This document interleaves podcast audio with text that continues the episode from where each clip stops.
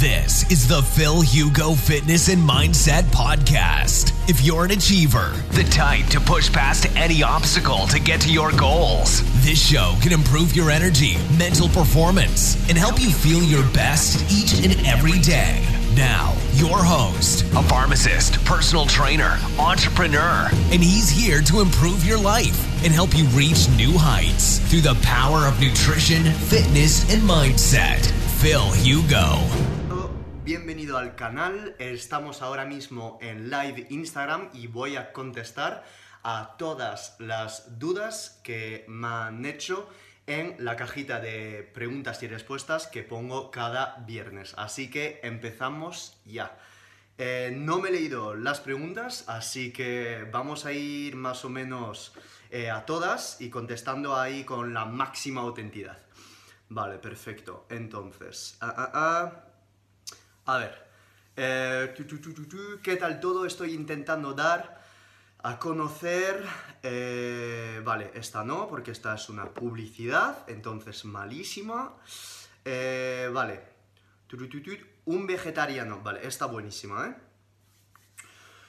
Un vegetariano debe suplementar con taurina, glicina, carnitina, carnosinas. Saludos. Eh, esta pregunta es buenísima porque hace referencia a un post que he hecho en mi muro de Instagram, eh, que si todavía no me sigues es arroba Hugo, que eh, dice que en una dieta vegetariana pues no aportas ni glicina, ni carnosina, ni carnitina, y que entonces pues podrías estar deficiente en estos aminoácidos. Y es totalmente verdad. Eh, como el hierro, como la vitamina B12, como los omega 3, en una dieta vegetariana no tienes todo esto, con lo cual tienes que suplementarte sí o sí. Hay muchos suplementos en una dieta vegetariana y los puedes comprar, pero por eso yo no veo una dieta vegetariana eh, ideal eh, a largo plazo, simplemente porque vas a estar en déficit de todo esto si no compras estos suplementos. Con lo cual sí, yo recomendaría suplementarse en carnosina, en glicina, eh, todo. Y encima, si eres vegetariano puro y duro, pues vas a tener que comprar eh, suplementos veganos. Con lo cual, esto, un poquito más dinero. Gracias por tu pregunta, Ricky. Muchas gracias. Más preguntas. Mm, mm, mm. A ver. Cuando, pregunta de Fabiana, eh, ¿cuánto es la dosis diaria recomendada de sal en la dieta ceto? Excelente duda, eh, lo digo siempre, pero es que estas preguntas son muy buenas. Eh, yo recomiendo entre 7 y 10 gramos de sal. La gente dice, hostias, pero esto es enorme, bro, ¿dónde vas por ahí? Mira, la sal es Na y Cl. Na es sodio y después cloruro, ¿ok? Con lo cual, en la sal no vas a tener solo sodio, ¿ok? Vas a tener en 8 gramos de sal más o menos, más o menos, más o menos la mitad de sodio, ¿ok? Con lo cual, si tomas entre 7 y 8 gramos de sal del Himalaya, de sal eh, céltica, no compres la sal refinada de mesa, ¿ok? Vas a tener más o menos 3, 4, máximo como mucho 5 gramos eh, de sodio si ya te vas a 10 gramos de sal cada día, ¿ok? Con lo cual eh, yo te recomiendo esto porque si no te vas a tener eh, debilidad, vas a tener fatiga y vas a decir que la dieta ceto no funciona, que es una mierda, por el simple hecho de que te está faltando magnesio, te está faltando sal, te está faltando potasio, pero la sal es verdad que ¡pum! Esto te da un empujón de energía tremendo. Así que 7-8 gramos de sal diaria. Más dudas. Gracias a ti por tu pregunta, Fabiana. Y más dudas. No sé cómo se deslizan las dudas aquí. A ver. Bienvenido a toda la gente que se acaba de unir ahora mismo en Instagram. Muchísimas gracias a todos. Puedes hablar sobre la dieta cetogénica si es beneficiosa en casos de intolerancias. Eh, muy rápido, eh, sí, eh, casi en todos los casos porque vas a eliminar mucha comida procesada que a lo mejor solías comer, que pueden causar pues, mucha inflamación a nivel intestinal, sobre todo si estás consumiendo pues, muchas leguminosas o a lo mejor tienes intolerancias a hidratos de carbono que no te has dado cuenta, y es que encima eh, la dieta cetogénica te va a aportar un montón, montón de nutrientes, con lo cual mmm, al final no presenta desventaja. Eso sí, Si genéticamente tienes una incapacidad para digerir todas estas grasas, si también tienes problemas en la vesícula biliar, pues al final mm, mal la dieta cetogénica para ti, eh, hermano, ¿ok? Eh, pregunta a tu médico si tienes problemas para digerir la grasa, pero esto al principio es normal, bro. Entonces, paciencia. Gracias. Más cositas. Muchas gracias a toda la gente que se acaba de unir, lo aprecio un montón. Uh, ácido úrico alto en keto. Eh, si eh, no estás eh, ahora mismo entrenando fuerte, si no estás bebiendo suficientemente agua, si te estás dejando las verduras de lado, si estás tomando productos cárnicos de muy mala calidad como es el bacon, como son los huevos no, no ecológicos, como es la ternera no ecológica, sí tendrás un úrico súper mega alto. Y sobre todo si estás ahí tomando mariscos, mucha leche de pésima calidad, lo tendrás. Así que calidad de alimentos. Sigo con las preguntas. Ah, vamos a ver. Llevo... A ver, eh, llevo dos meses estancada después de perder 51 libras en ceto. Si me dices, dices, perdón, libras es porque estás viviendo ahora mismo en Latinoamérica. Entonces, a toda la gente de Latinoamérica, gracias por estar aquí y viendo mis stories todos los días. Eh, perder 51 libras en keto, ¿qué puedo hacer para seguir? Vale, perfecto, pues esto se llama eh, un estancamiento, así de sencillo. Tienes en mi muro, en Instagram, eh, una explicación de esto. Puede ser que eh, tu cuerpo te esté ahora mismo dando pues, un hipotiroidismo subclínico, que es que tu metabolismo se va para abajo porque no tienes carbohidratos, porque a lo mejor estás haciendo ayuno intermitente y entonces tu metabolismo ya se ralentiza cómo volver a un metabolismo normal. Eh, no conozco tu vida, es multifactorial. Eh, si no tienes hábitos y una calidad de vida estupenda, la verdad no te puedo aconsejar mucho. Pero normalmente, en este caso, en mis clientes lo que suelo hacer es bajar la cantidad de grasa, subir la cantidad de proteínas. Una dieta cetogénica sueles estar entre 20% y 25% de proteínas. Yo llego a clientes que entrenan muy fuerte al gimnasio a 35-40% de proteínas en su dieta. ¿Qué es lo que pasa con esto? Bajas la grasa que tú vas a ingerir, toda esta grasa, en vez de ir a todos los al tejido adiposo que tienes, pues está sustituida por las calorías de las proteínas y esta proteína va a ser convertida en glucosa para la reposición del glucógeno muscular. Vas a entrenar mejor, vas a tener más fuerza y vas a tener un sistema digestivo que se va a aliviar un poco. Solución número uno. Solución número dos es que descanses un poquito más, pero yo esto no lo aconsejo porque si mm, no sé cuántos años tienes, eh, pero el tema de sobreentrenamiento y tal, mucha gente dice estoy sobreentrenado y tal. Bro, si no entrenas 7 días a la semana, dos veces al día y no tiras, eh, no haces entrenamiento de fuerza, el sobreentrenamiento no lo vas a tener. ¿Ok? la tercera solución a todo esto es hacer cargas de hidratos de carbono. Eh, esto es muy peculiar de llevar y por eso yo soy entrenador personal y llevo asesorías personales, porque hay gente que las tolera fatal, hay gente que la tolera muy bien, con lo cual esto se llamaría una dieta cetogénica cíclica, una dieta cetogénica ciblada o una combinación de los dos. Tenéis más información en mi muro Instagram. Gracias por tu pregunta. Más dudas. Ah, A ver, ¿cuánta ¿Cuánta proteína tengo que tomar en una dieta low carb y ayuno para aumentar la masa muscular? Entre 30 y el 40%. Parece mucho, sobre todo si estás consumiendo 3.000 calorías y haces el cálculo. En el muro otra vez tienes eh, la técnica para hacer eh, el cálculo. Pero muy sencillamente yo rondo eh, más o menos 1,7, 2,1 gramos eh, por kilos de proteínas, que es enorme, que es 250 eh, gramos, 320 gramos de proteína al día. ¿Por qué? Porque entreno dos veces al día, porque tengo un alto gasto calórico y porque tolero mejor las proteínas que las grasas. Con lo cual te recomiendo eso, 200 gramos de proteína al día sí o sí, que son más o menos 2,5 gramos por kilo. Más dudas.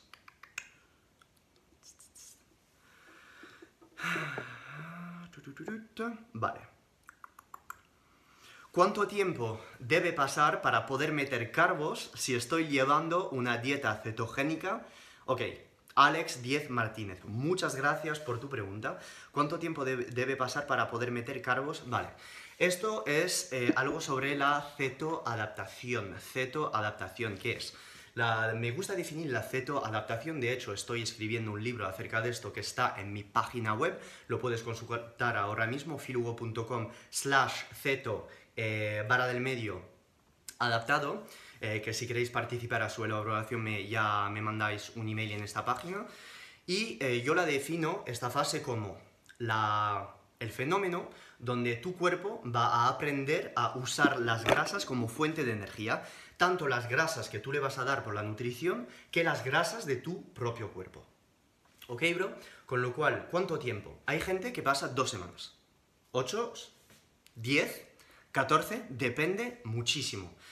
Depende de tu estrés, depende de tu calidad de sueño, depende de mm, la manera donde tú vas a digerir las grasas, donde tú vas a digerir las proteínas, cuándo estás comiendo. Esto es multifactorial, hermano, ¿vale? Con lo cual, eh, me gusta definir de la manera siguiente. Si tú estás eh, metabólicamente flexible, es decir, que tienes poca grasa, eh, si te comes una pizza el día después te sientes genial y estás más seco que una piel de... ¿sabes lo que voy a decir? Pues todo esto significa que vas a tolerar muy bien todos los macronutrientes. En este caso, puede ser que pases a ser cetoadaptado en una semana, o tres días, o a lo mejor mm, 48 horas, pero normalmente es un proceso bastante largo que te va a durar 4 semanas. Porque piensa en esto, ¿cómo un organismo puede pasar a metabolizar un macronutriente que en dieta cetogénica es entre 60 y 70% em, de grasa, Así, en 5 minutos y durante 25 años de tu vida has estado comiendo carbohidratos toda tu santa vida, todas las 3 horas. Es imposible es imposible. Con lo cual, la dieta ceto, paciencia. Yo te diría, durante un mes, 70% de grasas, 20% de proteína, incluso 25 y 5% de carbohidratos, ¿ok? Paciencia. Y luego ya después vamos a técnicas donde reincluimos carbohidratos, proteínas, etc. ¿Ok? Vale, gracias por tu pregunta. A ver. Muchas gracias. Hola Marco, ¿qué tal? ¿Cómo estáis? Eh, gracias, eh, Aitor, por venir. Muchas gracias. Se queda congelada la imagen. Eh, no es mi wifi. mi wifi está todo correcto. todo bien. A lo mejor... a ver, voy a bajar de aquí. Aquí... Vale, perfecto. Más dudas. ¿Cuál es... Mm, mm, mm? ¿Cuál es tu opinión de tomar suplementos de glutamina? No soy deportista, hago keto y ayunos. Vale, la glutamina tiene muchísimos beneficios a nivel intestinal, ¿ok? Que es una, digamos Em, base esencial para dar de comer a los enterocitos, que son eh, tus células eh, de los, eh, en, los, en, el intestino. Con lo cual, la glutamina va a aportar nutrientes a tu intestino, a tu flora intestinal, etc. ¿Es necesario? No, porque tu intestino, ya tomando em, nutrientes, comidas que te aportan probióticos, la verdad glutamina no necesaria, ¿ok? En fases sí, para a lo mejor eh, reconstruir tu flora intestinal sí, pero si no, no lo veo necesario, ¿eh? 5 a 10 gramos por la noche antes de dormir, muy bien, pero si no, todos los, todos los días, todo el año, no. Eh, perfecto, más dudas. Ah, Phil, ¿cómo gestionas tu tiempo y eres tan productivo en tus tareas? Un saludo intergaláctico.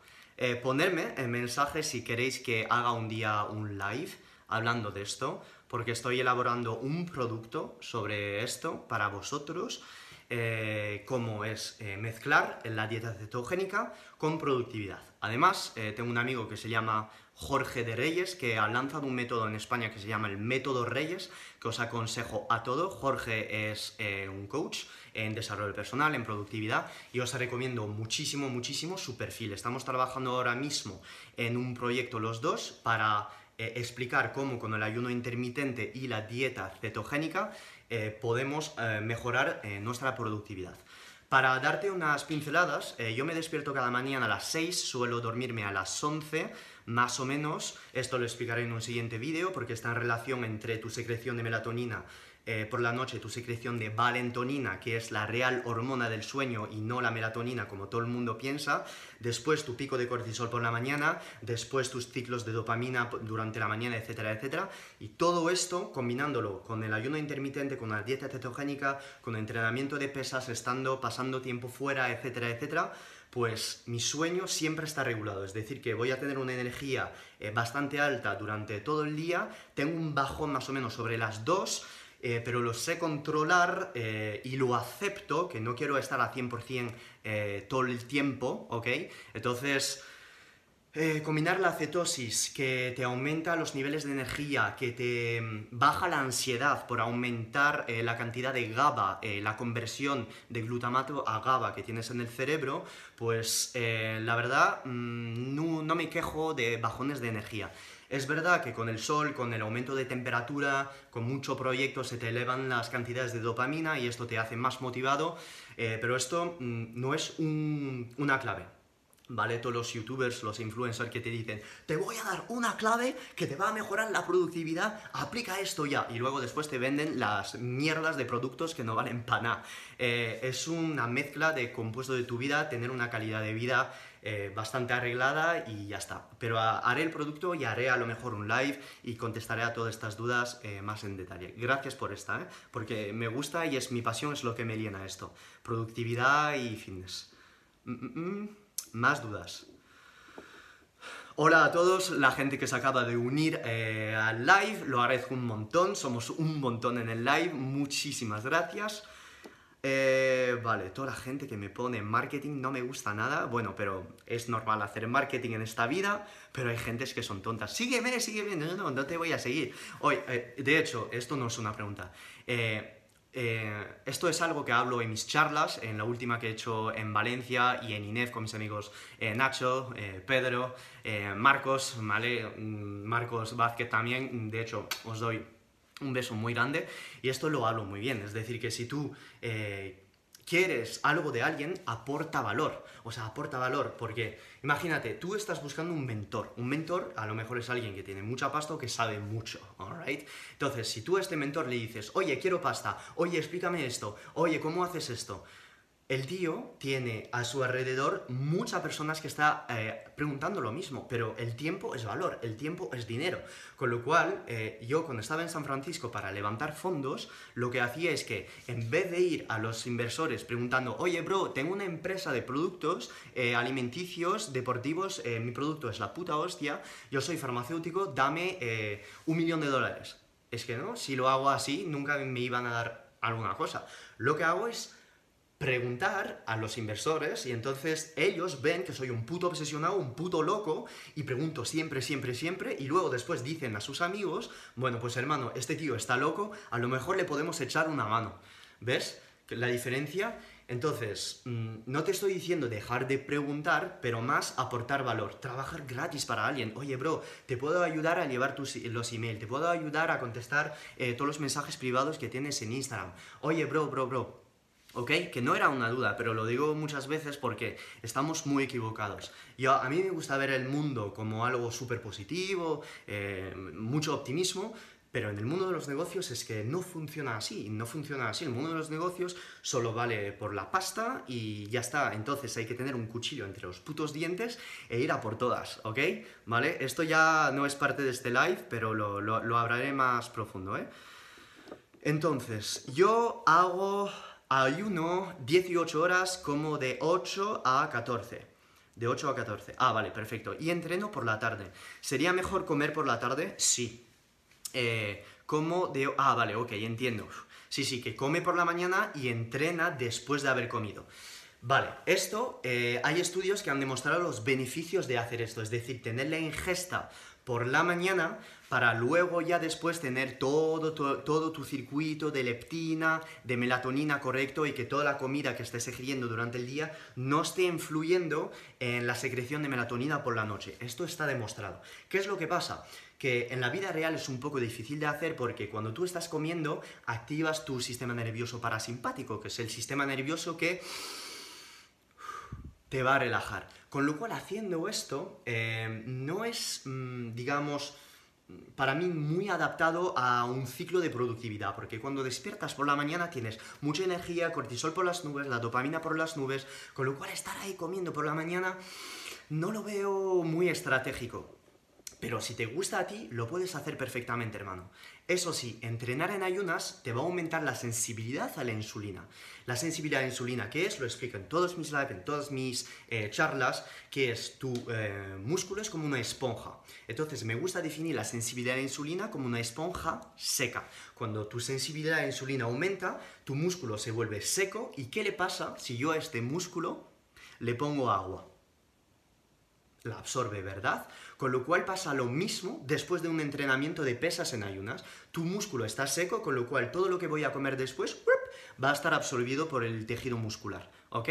Con lo cual por eso recomiendo acabar tu entreno con un entrenamiento de pesas, no hacer cardio al final de un ayuno, esto no lo recomiendo, no lo, explicaré eh, en otro vídeo, hacer un entrenamiento de pesa fuerte para aumentar toda la secreción de los receptores GLUT4 en el tejido muscular y luego ya después le metes la comida. ¿Cómo romper un ayuno en este caso? Bueno, pues tienes un post en mi Instagram, eh, que estoy hablando a YouTube ahora, arroba thefilugo.com, eh, instagram.com slash thefilugo. Entonces, tienes que meter una proteína muy, muy, muy, pero muy magra, poca grasa, porque no queremos que la grasa se infiltre en el tejido muscular ahora mismo. Incluso si estás en cetosis puedes tomar dos tortitas de arroz, ¿vale? O una pequeña cantidad de arroz para elevar, tener un mini pico de insulina, ¿ok? Y entonces tendrás todas las proteínas de la pechuga de pollo, la pechuga de pavo que vas a ingerir, boom, directamente en el tejido muscular y toda la glucosa que vas a, que vas a tener ahí en los vasos sanguíneos, pues no va, no va a quedarse mucho tiempo y no te va a quedar... Em, provocar inflamación. Esto ya son detalles, voy muy extremista en, este, en, en esta explicación, pero es para que lo entiendas, ¿ok? Gracias por tu duda. Más preguntas. Muchas gracias a toda la gente que se acaba de unir. Eh, Tony, eh, Mari, eh, María, Nereuni, hola Nereuni, ¿qué tal? ¿Cómo estás? Intergaláctica, Wave, Nereuni. vamos a ver. Más dudas. Ah, aquí. Vale, vale. what does your workout plan look like? No, esto es una mierda. Vale, ¿cómo buscar? Vale, perfecto. ¿Cómo buscar financiación? Ok, esto lo explico en mi charla que he dado en INEF eh, y en Valencia y que eh, daré eh, en España. De hecho, estoy trabajando en ello.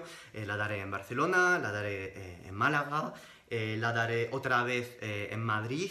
la daré en Bilbao también, está en proyecto todo esto, ¿eh? y sobre todo este verano y a lo mejor en Semana Santa. Eh, tengo una diapositiva en mi charla que lo explica y porque yo lo he hecho en San Francisco, con lo cual tienes, número uno, incubadoras. Tienes que meterte en incubadoras, que son programas de tres meses, donde te van a enseñar a diseñar un pitch deck.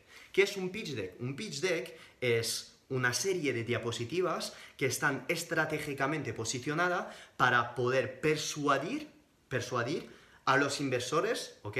Pero no solo persuadir, convencer que luego después pues te den pasta para tu negocio. Entonces, lo primero es presentar tu startup, lo segundo es presentar eh, el valor del mercado, el problema que estás viendo en este mercado, la solución a este problema, porque eres único, eh, un análisis competitivo, tu plan de marketing, tu plan de finanza, Em, después tienes que meter los milestones, que son los milestones muy sencillamente, es qué es lo que vas a hacer durante este año.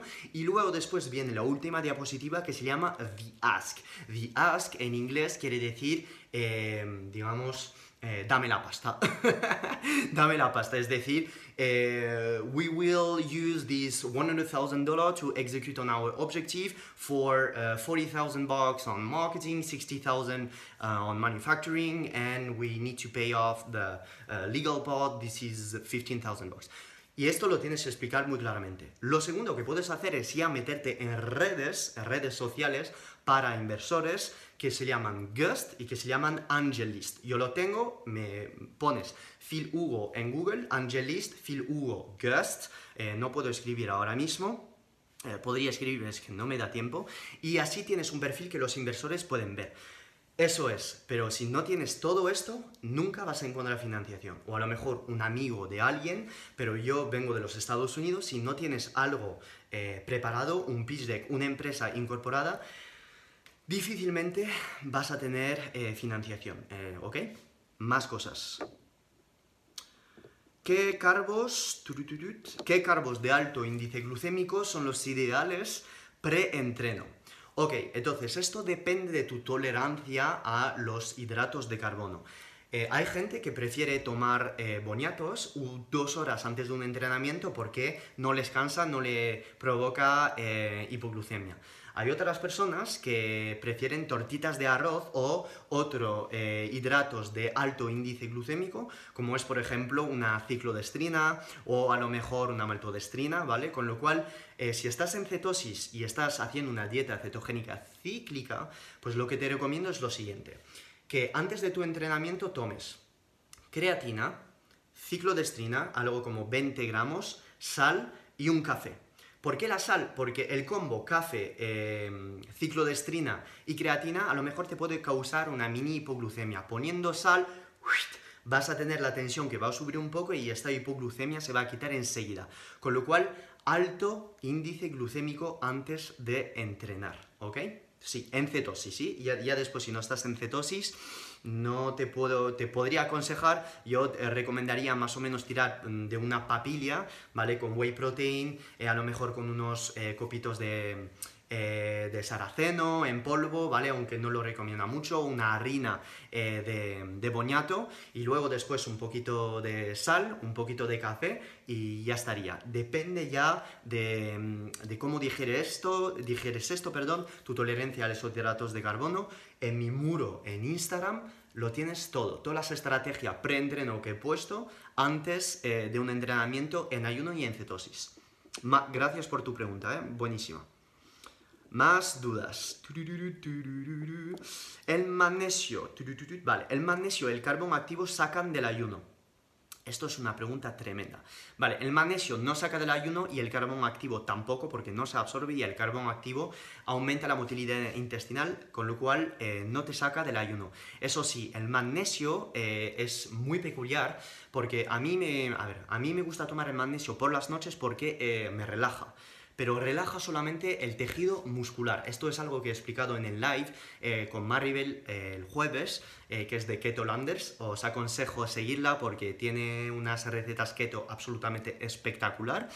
El magnesio relaja el tejido muscular, pero en, un ayuno, ¿qué es lo que queremos? Queremos tener la productividad por las nubes, queremos estar a saco, ¿vale? Pensar rápido, porque hacer ayuno es esto, ¿no? Es como reset del metabolismo, con lo cual esto el magnesio es buenísimo porque vas a tener toda la musculatura que se va a relajar, pero desde un punto de vista del sistema nervioso central, lo que pasa es lo siguiente, que el magnesio no baja las cantidades de norepinefrina y de adrenalina en tu cerebro, con lo cual tú vas a estar procesando toda la información a puto saco y encima de esto vas a sentirte más relajado pero desde un punto de vista muscular. Además, dependiendo del tipo de magnesio que tú estás usando, como es por ejemplo un magnesio bisglicinato o un magnesio eh, malato, que el malato es una molécula que entra en el ciclo de Krebs ya para producir eh, más acetil-CoA, etcétera, etcétera, que no, que no quiero entrar eh, en los detalles, pero lo que va a pasar con esto es que te va a dar energía, con lo cual durante un ayuno yo lo que te recomiendo es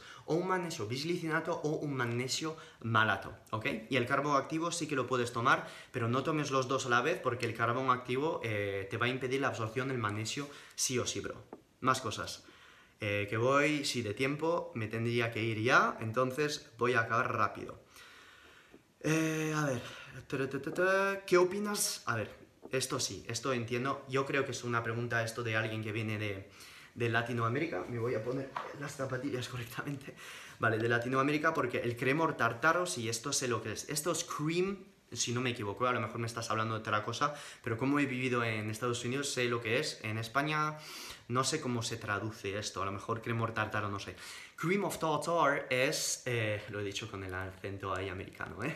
Cream of tartar es un mini polvo blanco, ¿ok? Sin doble sentido, eh, que tiene mucho potasio, con lo cual por eso se usa en dieta cetogénica, porque en la dieta cetogénica los cuerpos cetónicos son diuréticos y te hacen excretar absolutamente todos los electrolitos que tienes en sangre, con lo cual creo que no me acuerdo muy bien de la dosis que tiene de potasio, pero es altísima, o sea, a lo mejor con una mini tablespoon tienes, eh, no sé, 500 eh, miligramos de potasio, ¿vale? Que es ridículo, es increíble, con lo cual sí que te lo recomiendo, ¿eh, bro? Pero es asqueroso, ¿eh? Vas a ver en la boca, o sea, es que es horrible, es horrible. Más cosas. Ventaja de sprint de, caja, de cara a foco mental. Por la, la, la, Me encanta esta pregunta. Clarisa Bonifi... Bonifacio. Clarisa Bonifacio. Buenísima pregunta, ¿eh? O sea, un abrazo intergaláctico. Los sprints eh, aumentan la dopamina, aumentan la norepinefrina, aumentan eh, la adrenalina y haciendo esto en ayunas lo que te hace es que eh, te, digamos que te hace pensar más rápido, te aumenta el foco mental. durante todo el día no durante todo el día, pero vas a tener durante dos horas una activación mental tremenda, vas a tener ganas de hacer cosas. Tienes en mi Instagram un post donde explico cómo activar tu metabolismo en cuatro pasos, ¿vale? Que yo me hago una mini mezcla eh, antes de hacer sprint que pongo 1,5 gramos de acetil L-carnitina, 400 miligramos de R-ALA, salgo a hacer sprint fuera tomando el sol, ¿vale? Y si llueve me da absolutamente lo mismo, salgo fuera para que mi retina entienda que hay rayos UVA, ¿vale? Que estoy despierto para que después por la noche tenga más melatonina, etc. Luego después voy a la ducha fría, que esto lo hago eh, no para aumentar mi masa muscular o algo así, pero más para mi mindset. Digo, hostias, tío, no quiero ponerme en la ducha fría, pero voy a la puta ducha fría porque esto me va a activar, ¿ok? Me va a activar y me aumenta la confianza, joder. Entonces, ya después de la ducha fría, que es lo que suelo hacer, es ya tomarme un café. Me vas a decir, joder, tío, vas a estar activado como un puto cohete. Pues efectivamente, porque es que el café post-entreno, sobre todo alta intensidad, lo que hace es que aumenta todos los receptores GLUT4 y es capaz también de activar eh, vías metabólicas anabólicas como es la mTOR. Con lo cual, después de entrenar no suelo comer, pero ya después sería el momento poner unas proteínas muy muy suave como por, eh, ejemplo una pechuga de pavo, una pechuga de pollo, algo muy muy magro, porque ya todas estas eh, vías eh, emetor anabólicas están muy activas sin tomar absolutamente nada de glucosa, ¿ok? Con lo cual sí que los sprint tienen unos beneficios y sobre todo por la mañana tremendo. ¿Hacerlo todos los días? No, porque a lo mejor vas a tirar muchísimo de tu tiroides, vas a tirar muchísimo de tus glándulas adrenales, con lo cual no lo recomiendo, ¿ok? Yo lo suelo hacer entre una, dos, tres, cuatro o cinco veces por semana eh, porque me gusta y porque estoy acostumbrado. Y entreno dos veces al día ya que hago pesos por las noches. Más dudas. Veo el tiempo, que no quiero pasarme, que la última vez pasamos una hora y treinta. Eh, alguien que me dice, NeoHacker29, no lees tus comentarios, solo lo que te interesa responde huevón. Hermano intergaláctico, mira, te quiero mucho, ¿eh? Primero, muchas gracias por tu tiempo. Estoy aportando valor y contestando a absolutamente todas las dudas que he pedido hacer ayer en la caja de preguntas y respuestas de mi Instagram. Por eso no estoy contestando los comentarios, porque hay gente que ha ido a mis stories para preguntar las historias, con lo cual contesto de manera prioritaria a estas personas. Eh, este live va a estar colgado en YouTube. Con lo cual, hermano, eh, si te metes anfetas, estás acelerado, campeón, pues no necesitas tu química. Bro, tengo empatía para ti. te lo digo en serio. O sea, empatía para la gente que expulsa su energía negativa en mi Instagram, en mi YouTube, porque digo, este tío tendrá una vida bastante de mierda. Así que, bro, mucha empatía para ti. Eh, muchas gracias, ¿eh? ¿eh? Si sabes más que yo, haz lo mismo. Comparte tu contenido en las redes. Te lo agradezco, NeoHacker29. Un abrazo intergaláctico, bro. Seguimos con las dudas.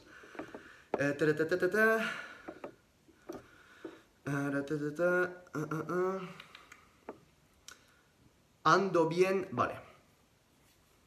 Ando bien con 50 gramos de carbos, preentreno en cetogénica ciclada. Eh, agrego carbos post-entreno. Eh, no, no te lo recomiendo. Primero yo lo que te recomendaría es a lo mejor prueba a poner estos 50 gramos de carbos post-entrenamiento a ver cómo estás entrenando en ayunas, ¿ok? Con lo cual ya, mm, ya lo tendrías, ¿ok? Si no te gusta entrenar sin glucosa en la sangre, pues como he dicho antes, una ciclodestrina justo antes de entrenar con una cucharadita de aceite de coco, una proteína en polvo, a lo mejor unos aminoácidos libres, un poquito de sal, vendría genial, ¿ok? A mí 50 gramos de carbos, eh, si son de alto índice eh, glucémico, me parece eh, genial. Em, genial, perdón, muy altos. Yo te recomendaría 20 gramos, ¿ok, bro? Julio, hermano, muchas gracias por ver el live. Eh, Julio eh, vino con Quique, eh, que tienen un método de entrenamiento en Zaragoza tremendo, que es un método de entrenamiento HIST, que es un método de entrenamiento muy lento, que ha sido esto lanzado en Estados Unidos por el Dr. McCuff, entonces, esto son profesionales y líderes en España en esto. Si vas en Zaragoza, tenéis que ir al gimnasio de Julio y Quique porque es que hacen una labor tremendo. ¿Qué es un entrenamiento súper lento? Bueno, pues que vas a pasar en la fase concéntrica a lo mejor 15-20 segundos y en la fase negativa 15-20 segundos. Y es un entrenamiento que tú vas a hacer una vez por semana, gente muy avanzada, una vez cada 8-10 días, porque luego después llevas una contracturas tremenda. Eso sí, es muy... es a debate, ¿eh? pero sí que los recomiendo. Muchas gracias, Julio, por ver el live. Más cosas. Mm, mm, mm. Si tuviera que meter carbos, ¿cuáles recomiendas? Los de bajo IG Depende del momento donde tú los vas a tomar. Si estás haciendo una dieta cetogénica cíclica, yo te recomiendo carbos de alto índice glucémico, como es la maltodestrina o la ciclodestrina. Si ya después estás comiendo carbos post-entrenamiento, eh, te recomiendo un boñato, ¿vale? Que esto mm, es un índice glucémico muy bajo, pero depende tanto de cómo vas a responder a esta respuesta eh, glucémica que mm, vas a tener que probar. Hay gente que le viene muy bien 3, 4 o 5 tortitas de arroz o 30 gramos de arroz eh, en crudo y otras que no lo tolera porque te tienen agua, porque eh, es un pico de insulina demasiado alto y que van a tirar más ah, de los boniatos. Yo siempre, siempre soy partidario que sea en dieta cetogénica cíclica, tomar estos carbohidratos post-entrenamiento y no antes, ¿eh? Más cosas. Eh... Eh, muchas gracias, de hecho, a toda la gente que está siguiendo este live. Gracias siempre, siempre, porque es que la verdad mm, eh, tengo muchos privados durante el día y de hecho no sé si voy a acabar todas estas dudas que son muchas, pero voy a darme prisa y voy a intentar a, contestar a todas, ¿eh? que las elijo que, nunca que, todavía no las he leído. En un ayuno de 16 horas es peor saltarse el desayuno o la cena. yo diría es que si te saltas la cena, hermano, está muy bien porque no vas a perturbar todo el ciclo de la leptina, el ciclo de la melatonina, etc. Hay gente que suele cenar muy tarde y que después pues, puede a lo mejor alterar eh, todo este ciclo de dopamina, el ciclo de sueño, etc. ¿no? Con lo cual, eh, es, tiene beneficio saltarse la cena, pero también tiene beneficio saltarse la comida, porque por la mañana tienes eh, los niveles de dopamina muy altos, con lo cual vas a estar en modo quema grasa durante todo el día después. Eh, los dos presentan beneficios. A mí lo que me gusta hacer es cenar por la noche porque cenar te va a activar el sistema parasimpático y te va a relajar. Cuando estás relajado vas a dormir mejor, incluso por la noche al cenar bastante tienes un pico de insulina que aumenta eh, em, la absorción de triptófano eh, a través de tu barrera hematoencefálica y esto te va a ayudar después a sintetizar más serotonina, más melatonina y luego más valentonina, que esto te va a ayudar a dormir mejor. Con lo cual yo prefiero saltar el desayuno que la cena. Más cosas. Carlos Llanes, eh, leo tu pregunta, por fin, por fin, hermano. Me lo puedes preguntar en privado y luego ya después em, te contesto en, YouTube o a través de mis stories, ¿ok? Y toda la gente que está preguntando ahora en el live, voy a poner otra caja de preguntas y respuestas, ¿vale? Para ya después iros contestando, ¿ok, hermanos? Gracias, eres un crack, gracias. Hola, hola Hugo. A ver, hola Hugo, ¿cuánto tiempo de sueño profundo sería lo óptimo para un correcto sueño reparador? Vale, hay estudios que han salido, que de hecho es un francés, un farmacéutico de la Universidad de Poitiers que se llama Jean-Bernard Fourtillan, que ha hecho un estudio sobre los ritmos eh, circadianos y que ha demostrado que eh, sobre las 10, 10 y media teníamos, teníamos, un pico de valentonina y esta valentonina ya después se va a metabolizar en valentonina. Mucha gente piensa que la melatonina es una hormona. La melatonina no es una hormona, es un neuroprotector. La verdadera hormona del sueño es la valentonina, con una V, valentonina, valentonina. ¿Vale? ¿Y cómo es el paso de melatonina a valentonina? Muy sencillamente. Eh, la melatonina sufre una reacción química de acetilación, ¿vale? Que es como un mini grupo que se viene a atar a la melatonina. Y este compuesto que se forma entre la melatonina y la valentonina se llama el 6-metoxiarmalán. Este 6-metoxiarmalán es paradójico, pero es psicoactivo. ¿Qué es un psicoactivo? Bueno, pues el 6-metoxiarmalán es un compuesto que se encuentra también en LSD en LSD. Con lo cual vas a decir, pero ¿tu cerebro es capaz de sintetizar un compuesto que se parece al LSD? Pues sí, efectivamente, hay un paso entre la melatonina y la valentonina que corresponde a esto, que es el 6-metoxiarmalán, y por esto podemos hacer sueños conscientes, por eso a veces no nos quedamos dormidos o estamos en un estado donde no estamos dormidos pero seguimos activo, es una fase entre la fase, eh, la fase del sueño y eh, estar como consciente, y porque tenemos esta mm, concentración de 6 muy elevada y no puede pasar a valentonina. El 6 no puede pasar a valentonina por una acetilación que se hace entre estas dos moléculas. Por eso, hoy en día, van a salir en el mercado parches dérmicos de valentonina, que tú lo pones y la valentonina, al tener una mayor eh, absorción que la melatonina, eh, a nivel dérmico, pues va a ser un producto revolucionario, ¿ok? No estoy metido en este estudio, pero para poner un poco al tanto de todo esto, que hay una desinformación en Instagram, en Google, mm, eh, tremenda, o sea, yo estoy flipando. Con lo cual, eso, entre las 10 tienes un pico muy alto de valentonina, 10 y 11, y luego va bajando este pico hasta las 6 de la mañana y luego a las 6 de la mañana lo que está pasando es ¡pum! Vas a tener un pico de 6-metoxiarmalán y un pico de cortisol y un bajón de melatonina, con lo cual entre las 10 y las 6 es natural, es tu ritmo circadiano de toda la vida, porque piensa en esto. La gente te está diciendo, ya, pero si trabajas de noche cambias el ritmo. Sí, hermano, por supuesto que cambias el ritmo, pero piensa en esto. ¿Cuándo salió el ser humano en este planeta. Cuando digo salió es cuando se inventó. Más o menos entre menos 7 y menos 10 millones de años. Eso es. Imagínate, bro. ¿Cuándo la gente ha empezado a trabajar de noche? Hace más o menos 100 años, ¿no? 200 años. ¿Tú piensas realmente que tu ritmo circadiano, tu cerebro, tu retina, tu vitamina D, tus receptores, han podido adaptarse a un cambio de 200 años comparando con 10 eh, millones de años? imposible, ¿verdad? Con lo cual, esto está en tus genes. Es una secreción que vas a tener sí o sí. Luego después con epigenética lo puedes adaptar, pero siempre recomiendo entre las 10 y las 11 irse a la cama. ¿Cómo hacer esto? Dejar el café después de las 12, eh, dejar de tomar estimulantes, eh, ponerse a la luz cada vez que sea posible, no como lo estoy haciendo ahora mismo, ¿vale? Quedándome dentro, ¿ok, hermano? Con lo cual, esto ya es calidad de vida, ¿alright, bro? 8 eh, horas más cosas. Pero, em, por supuesto, ¿eh? hay gente con 6 horas que van de puta madre. Yo con 6 horas voy de puta madre, con lo cual depende de mucho. Hay gente que necesita 10, tal, mm, es muy individual. Yo te digo la teoría y la ciencia, te doy una perspectiva. Más cosas. Hola Maribel, Ketolanders, acabo de hablar de ti. ya lo verás en YouTube. Muchas gracias, Maribel. Maribel eh, me ha entrevistado el otro día en su live. Es espectacular ir ya a su canal porque tiene todas las recetas keto del mundo, que yo esto nunca lo cuelgo. Hago dibujitos para explicarlo, pero ella es number one, ¿eh? O sea, Maribel, Keto Landers, justo aquí en comentarios. Eh, más, más, más, más. ¿Por qué sigue conectado YouTube? Sí.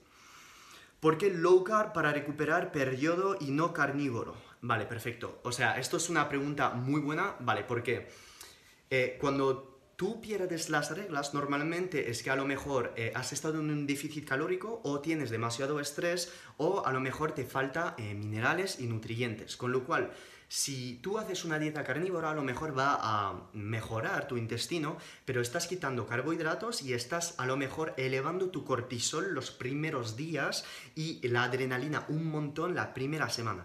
Esto no lo queremos. En esta fase yo lo que te recomiendo es efectivamente una low carb, donde vas a estar en un superávit calórico, 200, 300, 500 calorías, aunque para mí las calorías son una puta mierda, ¿ok? Esto te lo recomiendo simplemente para desestresar tu cuerpo. Vete al gimnasio, haz sauna, vete fuera a la luz del sol, duerme bien, no te estés tomando 500.000 cafés al día, ¿vale? ¿Ok? Esto muy, pero muy, muy, muy importante, ¿alright? Eh, no hagas carnívoro o cetogénica en este momento. Low carb, low carb sí o sí, pero no te vayas a 10 gramos de, de hidratos de carbono. 100 gramos está bien y tiras de boñato eh, bajos índice glucémico. No queremos ahora inflamar con tortitas de arroz, etcétera, ¿vale? Más cosas.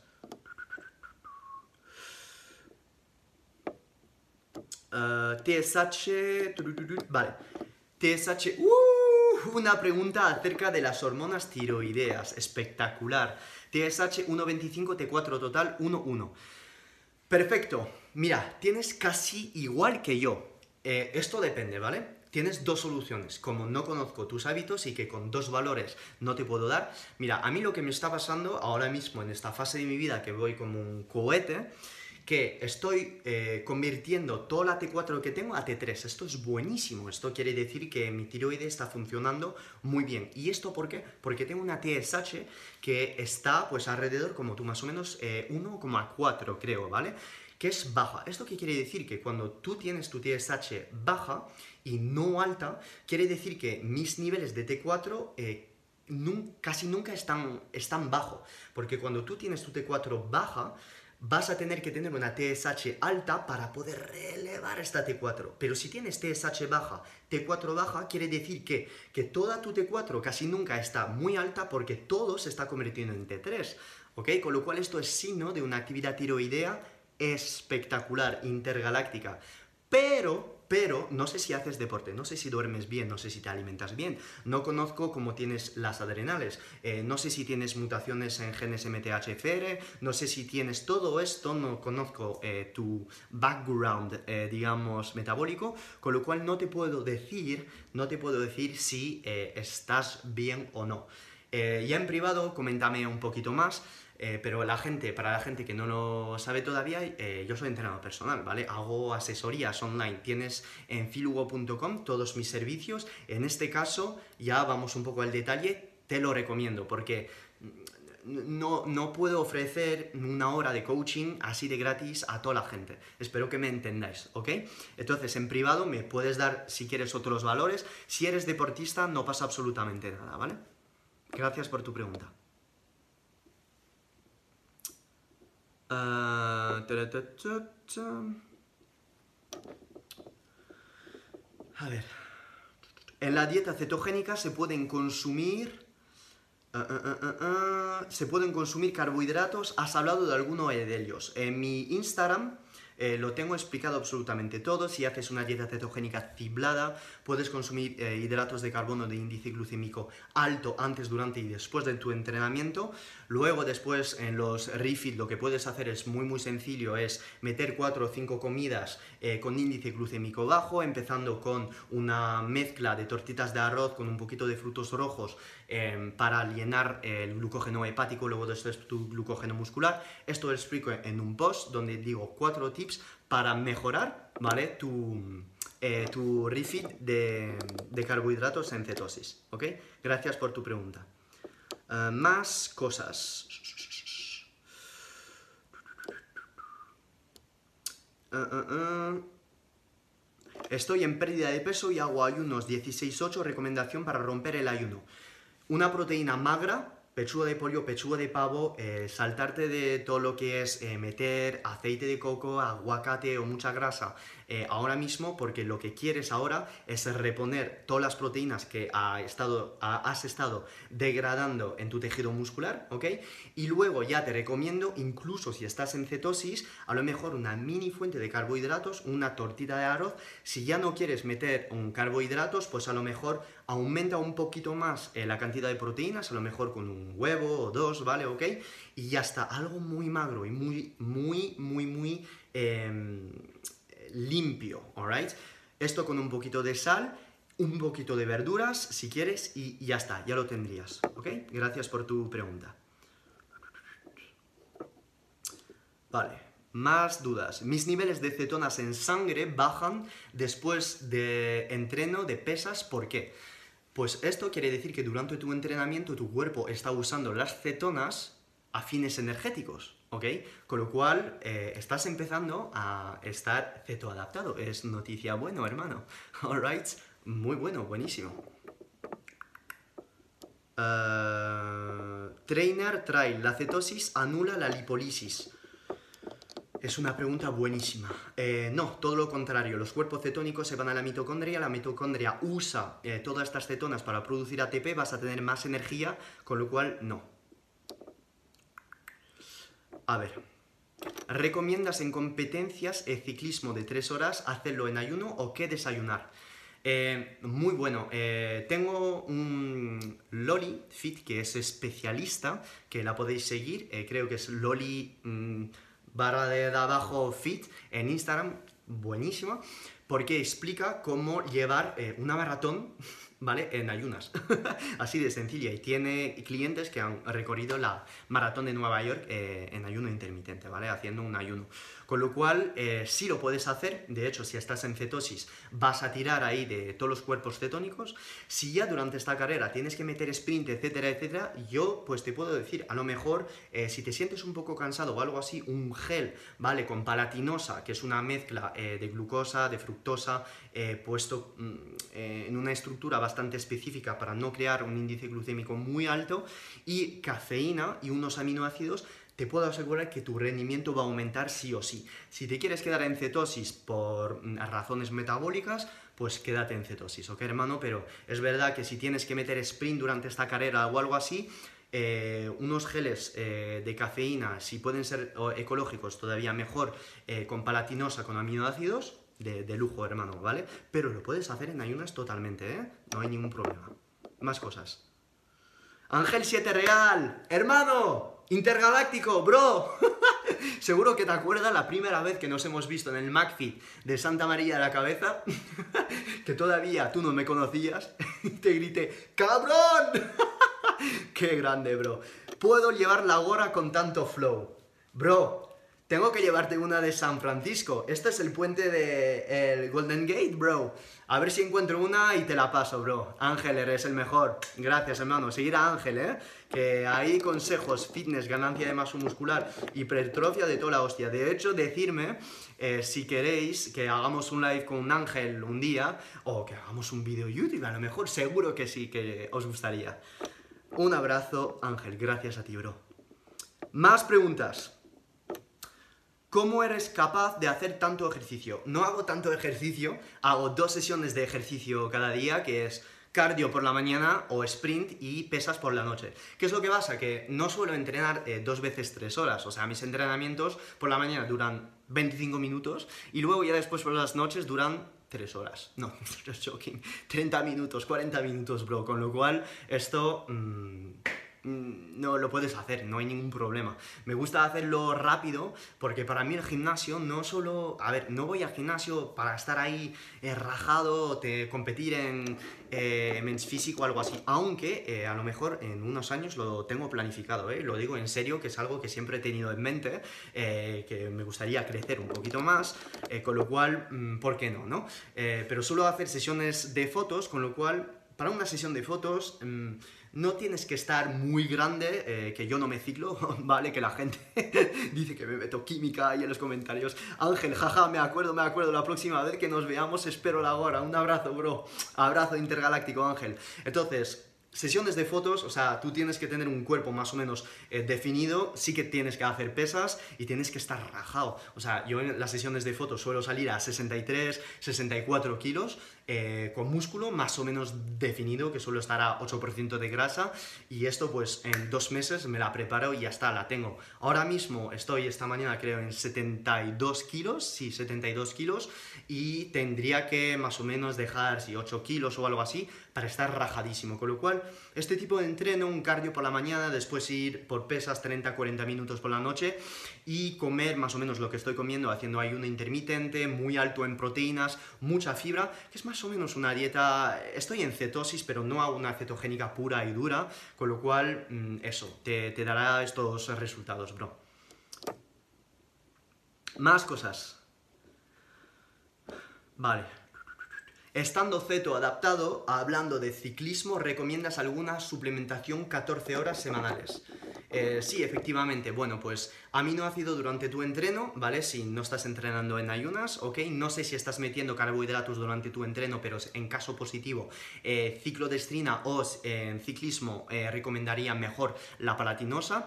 Luego después un suplemento de proteína no es necesario. Si te vas a una proteína whey, siempre recomiendo una proteína whey en polvo de cabra ecológica, eh, porque no soy muy, muy fan de todas las whey que están en el mercado en España y que no sean ecológicas, ¿ok? Con, con, lo cual leche de cabra ecológica.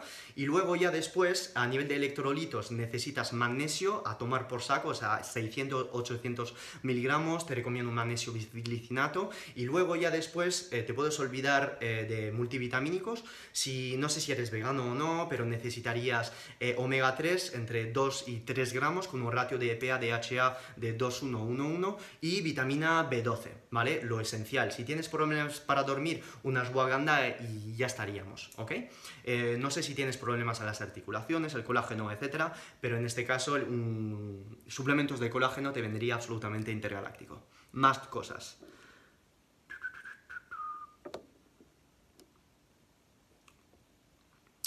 Eh, dieta carnívora y salud hormonal en la mujer. Eh, sí, lo recomiendo, sobre todo si tienes problemas intestinales, la recomiendo un montón, un montón, un montón, ¿eh? Vale, la pongo aquí. Eh, sí, lo recomiendo un montón. Pero como no conozco eh, tus análisis clínicos, eh, no sé cómo vas con la tiroides, no sé cómo vas con tu glándula adrenal, no sé cómo está tu insulina, necesitaría todos estos parámetros para pautar o no una dieta cetogénica, una dieta carnívora. en este caso lo podrías hacer, lo podrías probar, a ver cómo reaccionas. Si te sientes con más energía, si estás durmiendo mejor, si tienes menos problemas intestinales, si tienes menos apetito, si puedes aguantar un ayuno de 20 horas, quiere decir que una dieta carnívora es adaptada para ti. Veo el tiempo, vale, me quedan 10 minutos. Perfecto. Vamos, vamos. Muchas gracias eh, por ver el live, os lo agradezco un montón y voy a dar la vuelta a esto, esto, perfecto y adelante. Ventajas del café en ayunas. Vale, perfecto. Pues el café te aumenta la adrenalina, te aumenta el BDNF, te aumenta la dopamina. Es un lipolítico, con lo cual va a abrir todas las células adiposas para extraer todas las grasas y estas grasas mm, espectacularmente van a ser, ser usadas por el hígado para fabricar cuerpos cetónicos. ¿Ok? Todo correcto.